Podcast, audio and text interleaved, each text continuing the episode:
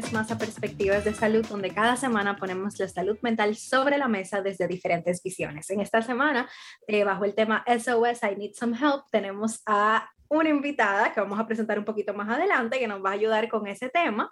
Eh, pero primero que nada voy a introducir a mi amiga y co-host Melanie de Lima. Así es, hola a todos de nuevo, gracias por escucharnos esta tercera vez en este tercer episodio.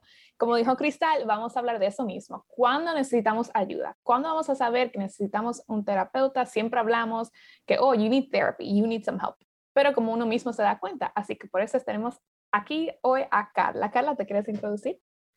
Hola, mi nombre es Carla Veras, yo soy psicoterapeuta individual y de pareja.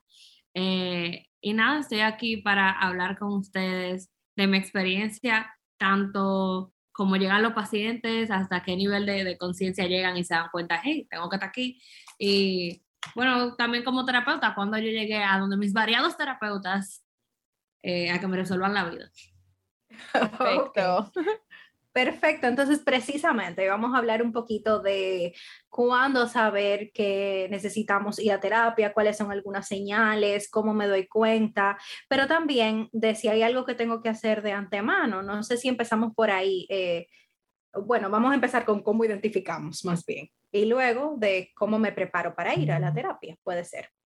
¿Tú qué piensas, Carla? Sí, sí, dale, vamos a lo así.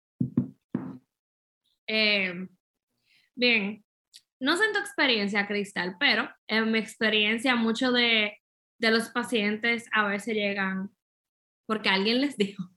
De dos maneras. O de una manera súper agradable, como que, hey, amiga, estoy muy preocupada por ti, como que yo veo que están pasando cierta cosa en tu vida, quizás tú necesitas ayuda. O de una manera como súper, tú sabes, agresiva, de que, hey, revísate, tú eres un tóxico. Tiene problemas tener problemas, o sea, estás jodido, estás jodiendo a todo el mundo que está a tu alrededor, ruede durísimo, vaya terapia. Exacto. Que son palabras que duelen mucho.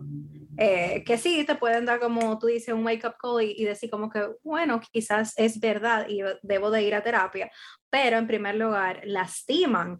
Entonces, eh, ¿tú crees que en ocasiones eso puede generar el, el eh, como la acción contraria de ir a terapia? Me resisto a aceptar. Yo, yo he visto mucha gente como que se frena. Eh, de hecho, conozco una persona que tenían tanto tiempo diciéndosele como que no, que no, que no. Y al final, eh, o sea, estaba negada y al final fue por algo como ridículo. O sea, algo más pequeño que las otras cosas, no, que la, no era que la situación era ridícula, sino, lo digo así porque lo estábamos comentando y ella me dijo que yo terminé yendo por algo estúpido pero realmente era lo mismo que yo tenía arrastrado 75 veces, que ya me habían mencionado mucho y que yo estaba ignorando. Wow. okay. Y era simplemente una manifestación más pequeña del problema real. O sea que es muy interesante a veces que llegamos por lo que se puede entender como más pequeño. Sí, pero también me parece interesante que quizás buscamos algo que nos haga clic a nosotros en ocasiones. Como que sí, me han dicho varias veces que necesito ayuda, pero al final no fui por eso, sino que fui por algo más mío, por algo que yo logré ver. Y después fui descubriendo de que sí, la razón que me daban los demás es cierta. Y por eso estoy aquí verdaderamente. sí, es verdad, yo tenía razón. Ahora que tú dices eso, mi primera experiencia ya como paciente fue como que con mis padres, cuando yo era chiquita, mis padres me llevaron, fuimos como familia, qué sé yo qué. Yo fui varias veces después de eso, cuando pasaba cualquier cosa, pero como que de repente yo sentí como que ese proceso ya no era tan mío y era como que con mi familia y yo me desacaté.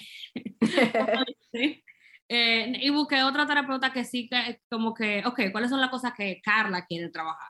Que son individual a carne. Entonces me fui con eso a donde otra persona eh, y eso no le quitaba valor al trabajo que hice por aquel lado, pero sí fueron necesidades diferentes, entonces fueron abordados de manera diferente. Exacto, y que eso es una parte de ello. Creo que uno se imagina que es una de dos. O una, tú vas con tu familia cuando tú eres chiquito, porque aquí ya hay razón. O B, tú vas como un adulto ya cuando tú quieras o algo que pasó que tú quieras trabajar.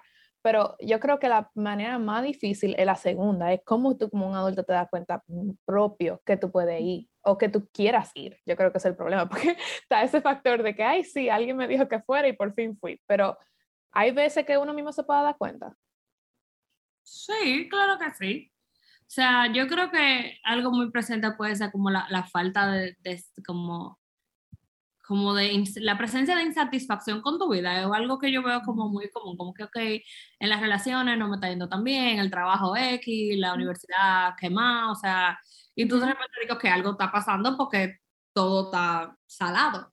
Yo creo que cuando lo elegimos nosotros tiende a ser más porque hemos llegado como un punto de no retorno, como toque el fondo o de verdad ya yo no sé qué más hacer y yo logro reconocer en ese instante como yo no tengo los recursos, claro, no se utilizan esas palabras, yo no tengo los recursos o las herramientas y yo necesito eh, definitivamente ir a terapia y buscarlos como otro point of view, yo creo que, exacto, con lo que tú dijiste ahora mismo, es verdad, mucha gente se da cuenta ya de que necesitan como que ese outside looking in, que como que, bueno, yo solo parece que no lo estoy haciendo bien, déjame ver lo que otra persona objetiva opina.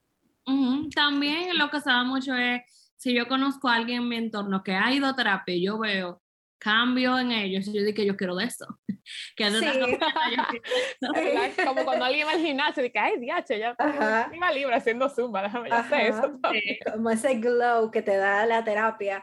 Cuando tú empiezas a sanar, que eso se te nota, eso es inmediato, o no inmediato, ya tú estás en tu proceso y ya se, ve, se están viendo los cambios y tú dices, fulana, pero ven acá, ¿y qué fue lo que te pasó? Yo te veo como más segura de ti, te veo como con decisiones más firmes, quizá, eh, y hablo quizá de, de, cosas que yo he visto en mi entorno, que son muy evidentes, y ahí es cuando tú dices, ay, pero quizá yo debería de, de hacer eso también es muy común eso porque, o sea, tú puedes ver casos ya dentro de la familia o, del círculo de amigos, donde va la primera persona y tú vas a los tres meses y todo el mundo está en terapia. O sea, comenzó una persona y de repente ahora everybody también, con sus propios terapeutas, con el mismo, pero pueden ver como que, oh, ella encontró o, la otra persona encontró algo que le está apoyando, yo quiero encontrar mi propia versión de eso. Sí, y yo creo que ese es un vivo ejemplo de que el cambio empieza en ti muchas veces. Tú das el primer paso y por consiguiente todo lo demás se va solucionando. Sea que... Exactamente, el sistema se adapta. Entonces ya discutimos sobre como lo general, pero Carla, en realidad yo quiero saber cuáles son los temas más específicos. Por ejemplo, cuáles son los síntomas que tú te das cuenta que la gente ya de por sí necesitan la terapia y buscar un terapeuta. Bueno, a mí me gustaría como separar eso un poquito en aparte, o sea, cuáles cosas yo veo en las personas, mis, my people, que yo pueda decir de que, hey amiga, eh, date cuenta, necesitas ir a terapia, o quizá en, en algún paciente que yo diga, ok, o sea, con razón tú estás aquí. Eh, y aunque se puedan parecer, se ven diferentes, porque una cosa es mi ojo de Carla, que yo puedo ver en ti como amiga que tú estás sufriendo, eh, versus mi ojo clínico que yo puedo ver como terapeuta que significativo. Pero al final hay algo que lo mantiene, como que permite que se, como se una, y es el hecho de que son situaciones que son incompatibles con la salud mental de, de esa persona. Mm. Bien, o sea, cosas que, que te quiten. Imagínate que tú tienes 10 piedritas de salud mental y por cada situación que tú tienes, tú pierdes una piedrita. Ok. Bien, entonces... Te va quedando sin eh, piedritas. Exacto. Se van gastando. a medida que, ajá. Quiero decir que al final eh, eh, muchos de los pacientes llegan como con ese sentido de desesperanza y yo creo que va a, se une al ejemplo que tú acabas de dar. Es como si con cada piedrita te quitaran un poquito como de luz, por así decirlo, de esperanza, de seguir. Entonces, ir a terapia es como cómo yo puedo volver a ese lugar que me brindaba paz y que me brindaba la estabilidad que yo necesitaba para estar en bienestar y permanecer así. Sí, y hay dos puntos. A veces no solamente desesperanza, hay veces que muchos de nuestros síntomas de salud mental se manifiestan en lo fisiológico. Eh, tuve personas con fatiga, o sea, súper cansados, personas que no comen bien, eh, personas que tiemblan, o sea, su mano le tiemblan, le tiembla la pierna. Un eh, pulsón en el, en el pecho, pensamientos rápidos y negativos. Dolor de barriga. Hay una persona que me decía, em, yo siento que, que se me sube la presión esa era como su forma más rápida de explicar que estaba pasando por un momento de malestar. Y algo que llegamos a la conclusión con esa persona en conjunto fue de que no sabía reconocer porque no sabía nombrar emociones, no sabía reconocer, decir, yo me siento triste o, estoy enojado o estoy de tal forma. Y la manera más fácil y que le hacía sentido a su mente eran los síntomas físicos, porque para esa persona las emociones representaban debilidad. Wow. So, es imposible expresarlas. Sí, y para la, o sea, que eso es muy común, o sea, la mayoría de las personas ya son analfabetos emocionales y tú tienes que enseñarle desde la felicidad y la tristeza hasta emociones complejas, eh, como la desesperanza, por ejemplo.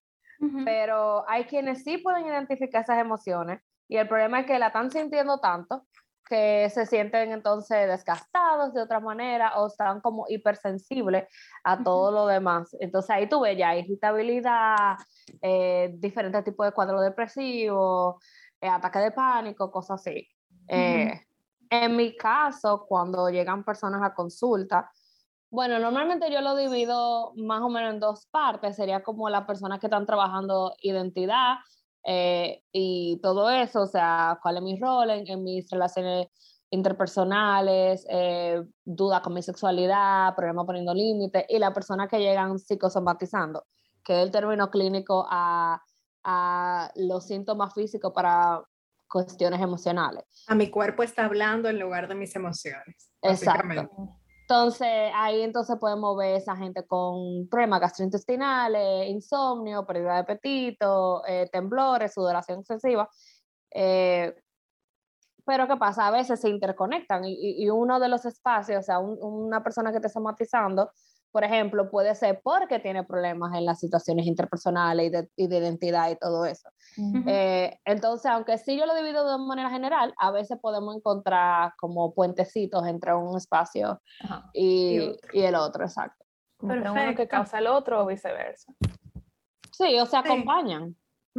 Se hacen presente en conjunto, podemos decir. Pero yo creo que tú de cierta manera también mencionaste los casos que tú ves con más frecuencia en el consultorio, pero si tuviéramos que decirlo de manera más clara, ¿cuáles son los casos más frecuentes que, que, van a terapia? Em, son muchas personas jóvenes adultos que quieren reconstruir su posición en su vida, ya sea muchas veces comienzan a través de las relaciones interpersonales, o sea, reconstruyendo el concepto de familia, su rol dentro de la familia, devolviéndole a cada uno el de ellos, siendo más asertivo con los límites. Eh, también en la cuestión de identidad, de, la sexualidad hasta quién yo soy y quién yo quiero ser. Eh, y esos son como los dos. Y, y tercero a eso serían ya personas con alguna somatización ansiosa o depresiva. Perfecto. Melanie, ¿tú has ido a terapia alguna vez? Eh, yo diría que sí, pero hay como diferentes razones para mí que yo no sé si ustedes me podrían ayudar a identificar. Por ejemplo, para mí fue cuando me dio duro, duro, full, fue durante la pandemia. Y yo siento que mucha gente se podría identificar con eso, porque ahí era como que your whole world estaba como upside down, ¿no? ¿Verdad? Entonces yo no sé si fue el yo seguir trabajando que como que me for lack of better word, porque como ustedes lo dicen ya de por sí los términos, sí fue la frustración, pero fue como que todo ya era como que se sentía too much y yo lo llamé estrés. Yo dije, yo estoy demasiado estresada, como que todo me está afectando, déjame yo hablar con alguien y a ver si me pueden ayudar con eso. Eso fue lo que me llevó a mí también en, tu caso eh, particular, y así le damos alguna información a, Carla, pues una de las recomendaciones que se dieron en pandemia fue desconéctate de las noticias, eh, no te sobrecargues con información. Sin embargo, Melanie no podía hacer eso porque su trabajo se relaciona mucho con mantenerse informada para informar a otros. Entonces, ahí la sobrecarga de emociones, la sobrecarga de situaciones, todo, nadie sabía lo que estaba pasando del todo en ese momento, eh, pero podíamos desconectarnos de cierta manera. Habíamos quienes teníamos permiso. Exacto, quienes teníamos permiso para hacerlo, pero habían personas que no Y, por eso vimos tanta afección en la salud mental, en el personal de salud, valga la redundancia, en, en las noticias, en quienes tenían que estar como en el campo de batalla, por así decirlo. Entonces, eh, eh, en ese caso yo diría que esa fue una de las eh, razones que se hicieron más presentes para ti. ¿Tú qué dirías, Carla? Mira, yo te voy a decir algo. Con lo de la pandemia, yo siempre he mantenido distancia de las redes sociales porque soy así. yo no soy la persona con mayor energía social, pero a partir de la pandemia yo me alejé bastante de las noticias y todo eso, porque me estaba cargando mucho, todos los días se habían muerto mil gente nueva, eh, y eso me estaba estresando. Y este es el día que yo no he retomado mi contacto con, con las noticias. A mí me vino muy bien, o sea que yo me imagino, o sea, nada más puedo imaginarme el, el, el burnout que tú pudiste haber experimentado, porque eso es no solo estrés, sino desgaste, siempre, siempre malo, noticia mala, porque las noticias no son buenas, o sea, es muy raro que no encontremos con cosas positivas. Sí, y que era back to back, porque por ejemplo, Cristal y como algunos oyentes sabrán, en los Estados Unidos también no tan solo hubo el tema de la pandemia en sí, que era como que un public health crisis, que todavía lo sigue siendo, pero también después la situación política con el cambio de presidentes, lo que también estaban las protestas, fueron muchas cosas back to back to back, que sí, de verdad, eso, esas son las dos palabras que yo diría, desgasto, uf. Sí, fueron muchas cosas juntas. Y ahí está otro motivo para ir a terapia, algún evento significativo que no se trata tanto de, de tu vida y, y, de ti, metas personales, etcétera, sino más bien de lo que está ocurriendo en tu entorno y te ha afectado en tal manera, pues que tú necesitas ese soporte externo en ese momento. Exactamente, el entorno.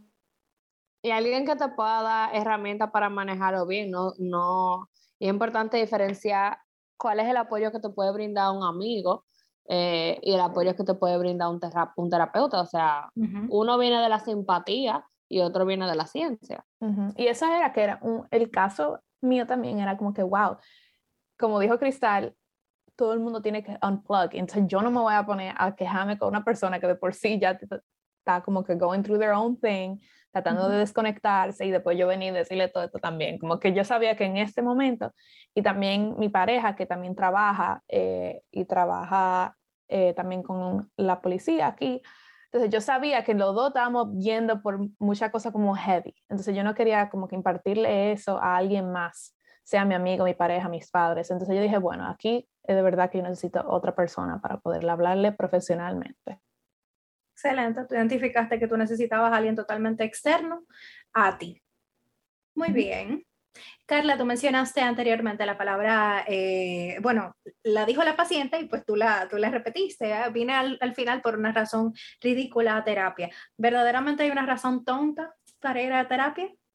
No, todos tienen su, su nivel de importancia, o sea, pueden parecer pequeñeces en un contexto mayor, pero, eh, o sea, solo, solo el contexto se vuelve mayor solo si lo comparamos a otras cosas.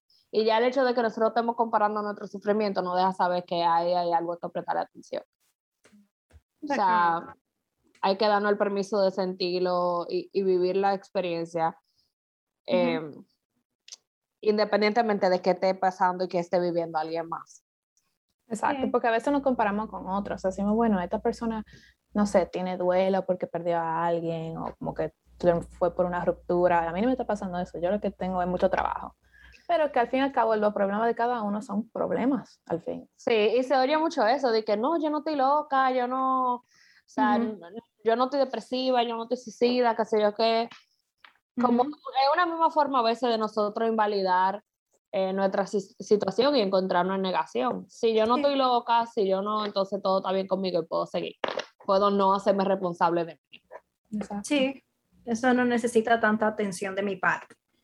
Que yo creo que ha sido algo que hemos mencionado en los últimos tres episodios y es precisamente eso que se oculta, eso que se trata de, eh, de, de hacer pasar por desapercibido. Eh, no toco este tema y simplemente lo evado y supuestamente me encuentro bien. Sin embargo, hemos visto, y no sé si estarán de acuerdo tanto Melanie como Carla conmigo, que el evadir y el no hacerle frente a las emociones te puede dar bienestar o alivio por un momento, en, supuestamente en apariencia, pero que después las repercusiones son peores. Eh, ¿Están de acuerdo? ¿No están de acuerdo? Sí, claro que sí. Y yo le agregaría que a veces ni siquiera no da el alivio en apariencia, porque por ejemplo a mí me pasa, cuando yo estoy consciente que yo estoy evadiendo, procrastinando algo, yo me siento culpable todo el tiempo mientras no lo estoy haciendo. Entonces, ni lo, ni lo hago, ni lo dejo de hacer. a mí me pasa que yo me empiezo a sentir como un poco agitada de cierta manera, porque sé que hay algo pendiente. Es como si mi cuerpo me diera una señal de alerta, como, hey, estoy aquí, hay algo que tú no, hay algo que tú no le has querido prestar atención, pero sigo aquí. Entonces, un malestar constante, como dice Carla. Sí, ¿De acuerdo o no de acuerdo? O sea, sí, bueno, yo soy una master procrastinator, so, en ese sentido a mí no tanto, pero hay otras cosas que sí, que me, que me molestan y me afectan. No sé identificarla ahora mismo, pero tengo ese mismo sentido de que como oh my God, lo pienso más de lo que si yo lo hubiera hecho y ya hubiera gotten over Yo creo que el confrontamiento para mí es uno bien grande. Yo siempre como que trato de no enfrentar las cosas gerán y después cuando no lo hago, me frustró más que si lo hubiera hecho, lo hubiera hablado en los cinco minutos que en los dos días que me quedé pensando. Sí, exactamente. Entonces, eh, como mencionamos ahorita, tú no te da el malestar en el preciso momento, pero ya cuando te toca hacerle frente es mucho mayor de como tú lo dejaste eh, la primera vez. Exacto, sí. Bien. Sí, porque se agregaron emociones como la culpa, ya no es solamente eh, oh, lo nervio que me causa esto, sino ahora estoy nerviosa, me siento culpable, me siento fracasada, todo eso. Más lo que se sigue sumando porque la vida sigue pasando. Que tengo más trabajo o ahora tengo dos conflictos en lugar de uno. Sí. o sea, se van sumando otras cosas. Eh, y habiendo hablado de eventos o razones supuestamente, supuestamente tontas, que ya dijimos que no, ¿hay algún tema que no tenga solución cuando hablamos de salud mental? Yo creo que sí. Ok. Yo creo que hay situaciones que no tienen solución en el sentido de que se van a cerrar y se terminaron. Eso no significa que no se puedan manejar y que no se puedan transformar en otro tipo de situación, valga la redundancia, más manejable. Pero yo creo que hay situaciones realmente, como por ejemplo, hay algo famoso en terapia de pareja, y es que hay discusiones de pareja que nunca van a tener tú y yo nunca vamos a llegar a un acuerdo y esa discusión siempre va a estar, siempre va a estar presente, va a cambiar, vamos a cambiar la posición, eh, vamos a tener nuevas vías de información, pero hay discusiones que no se van a cerrar. Y yo creo que eso también aplica a algunos aspectos de, de nuestra salud mental. Sí, claro, que ahí es donde entra quizá el, el me enfoco en las cosas que sí están en mi control, las que sí puedo controlar. Hay algunas que simplemente me toca pues aceptarlas y seguir caminando, aunque en algún otro momento vuelvan a ser de malestar. Pero también, si nos vamos a un tema más, un poquito más serio, hemos hablado quizá de las razones... Eh, de la vida diaria que te pueden llevar a terapia, pero también hay trastornos y enfermedades mentales que en muchos casos pues no tienen, entre comillas, una cura y, como tú dices, se maneja. ¿Cómo, qué, ¿Qué opinión le das a esto? Sí, por ejemplo, cuando veo casos así, normalmente me caso, estamos hablando de personas que podrían tener, por ejemplo, un trastorno límite de la personalidad, que ya son aspecto intrínseco de la persona que tiene rasgo clínico importante. Eso, o sea, al menos que tú no te mueras y vuelvan a nacer, esa base, o sea, tú lo tienes ahí. Ahora tú aprendes a manejarlo, Tú eh, tienes distintas herramientas que, te, que no solamente es aprender a manejarlo, sino también aprender a entenderlo. Mm. Claro. Y, y, aceptarlo. Claro, y vete con empatía. Sí. Sí, eh, claro que hay una parte, y, y aquí volvemos a, a, volver a traer el entorno, que sí hay una parte que te corresponde a ti de aceptar, de tenerte empatía a ti mismo, respeto a ti mismo, conocer qué te afecta, cómo te afecta y entonces trabajar con los recursos. Pero también hay una parte de la comunidad, de la familia, del estigma que hay en torno a las, a las eh, enfermedades de salud mental y todo esto, que volvemos al tema de no poder controlar algunas de las cosas que pasan. Claro. Y eso eh. volvemos al punto de que quizá algunas cosas sí no tienen solución. Sí, por ejemplo, también pasa en el caso de un diagnóstico de trastorno bipolar, o sea, cuando te tocó depresión te tocó y cuando te tocó manía te tocó, ahora dentro de tu ventana de tolerancia vamos a construirla. Entonces tú construyes esa ventana de tolerancia y le das mantenimiento. Claro, es así.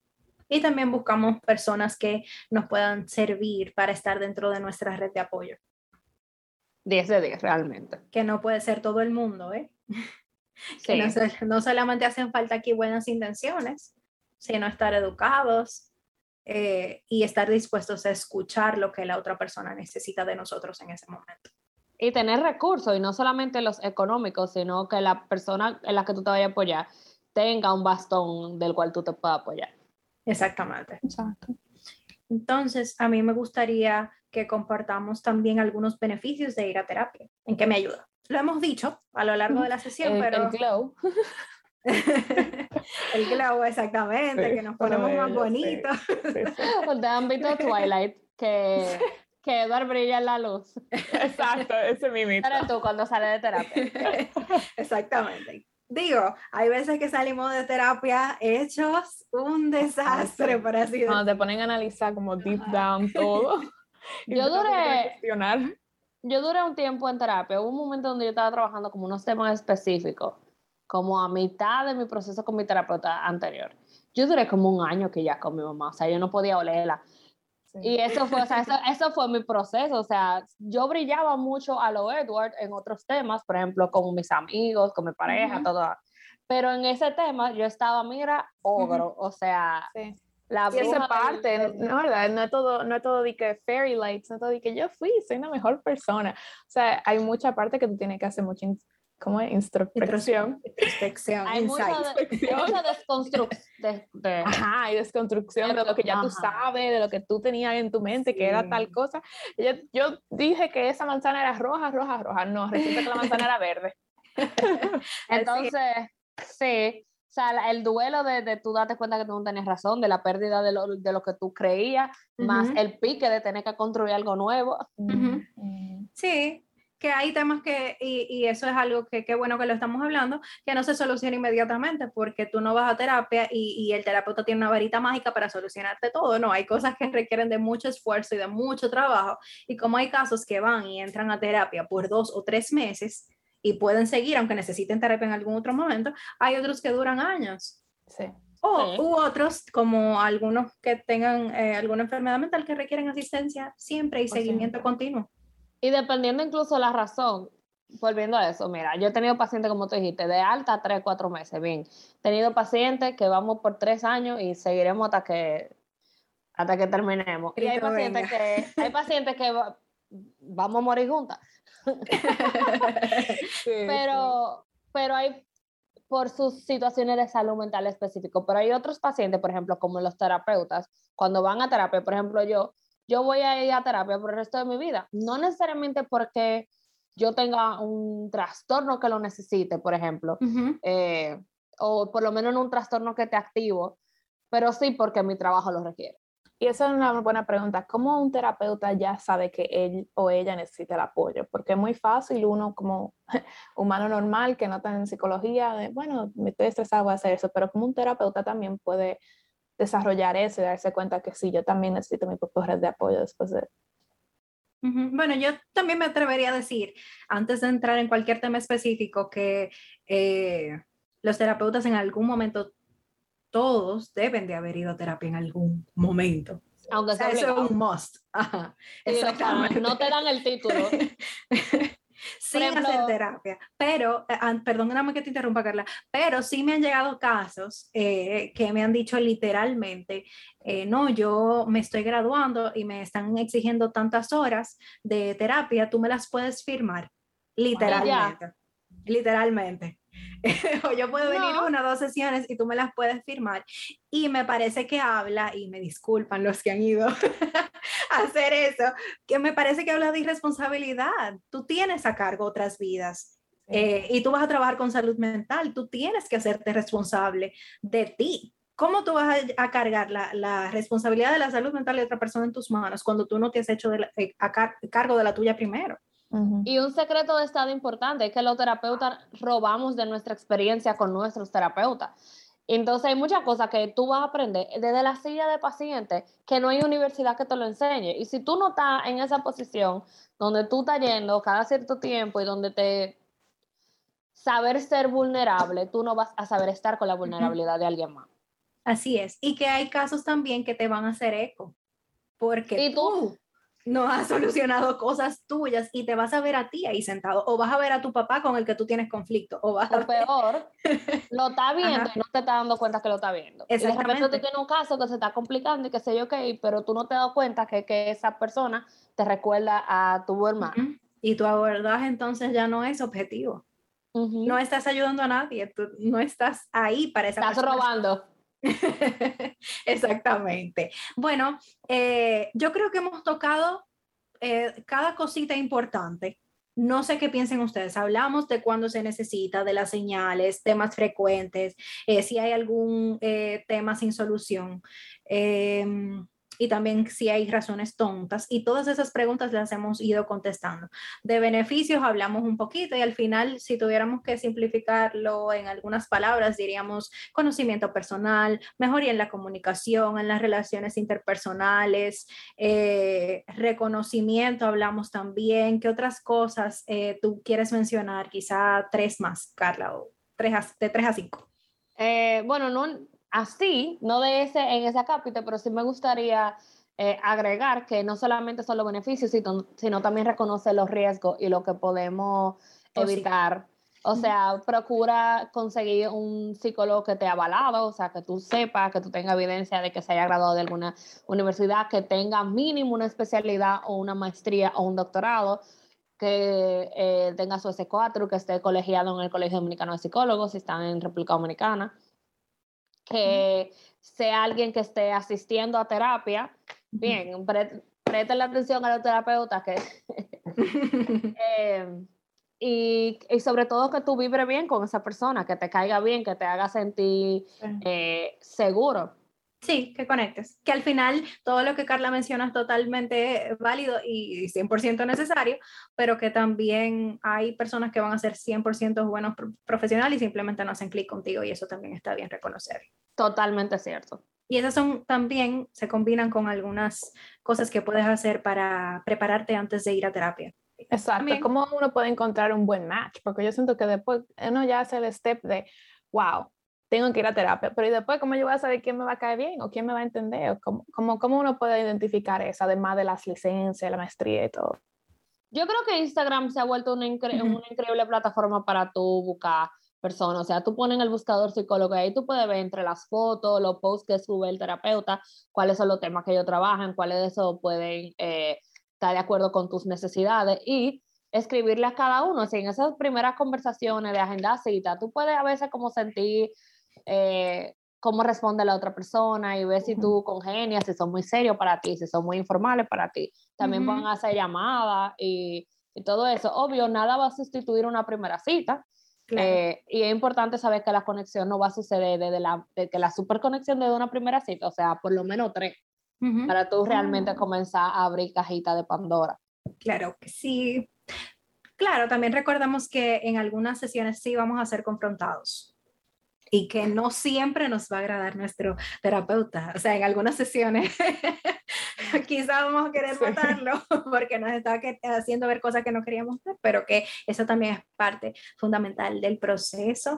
Eh, entonces, para ya finalizar, vamos a la dinámica de una vez. Tú, tú, tú, tú, la dinámica.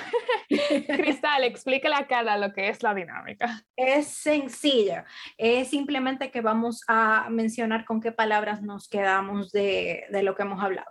¿Cómo resumes tú lo que hemos conversado hasta el momento? Y si quieres acompañarlo de un mensaje, lo puedes hacer. Ok. Se me ocurre, me quedé trabada en esa palabra, pero me parece muy importante el proceso de terapia, es desconstruir. Es el proceso donde nosotros nos debaratamos para armar otra vez a nuestro placer y con nuevas habilidades. Muy bien.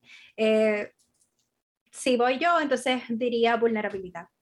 Yo creo que hay que hacerse totalmente vulnerable, totalmente transparente en terapia y que eso cuesta, duele, pero que es parte fundamental eh, del proceso. Melanie. Bien, yo diría que fue la que me trabé y me voy a trabar de nuevo. Introspección, introspección, que el de verdad analizarse y verse, no todo siempre va a ser perfect y cuando tú vas a terapia tú te vas a dar cuenta que va a ser por lo mejor hacer eso. Ojo, la introspección no solo es racional, no solamente yo entiendo, sino yo sé cómo se siente. Yes, yes. Exactamente. pues bien, yo creo que hicimos bien todo en realidad. Sí, si pudiéramos quizá eh, hacer un pequeño cliché, diríamos que nos quedamos con la palabra proceso. Esto es un proceso. Altas y bajas. A lo lado también, para Gracias a todos por escucharnos y nos vemos la próxima semana, o nos escuchamos la próxima semana. Bye. Bye. One issue, two perspectives.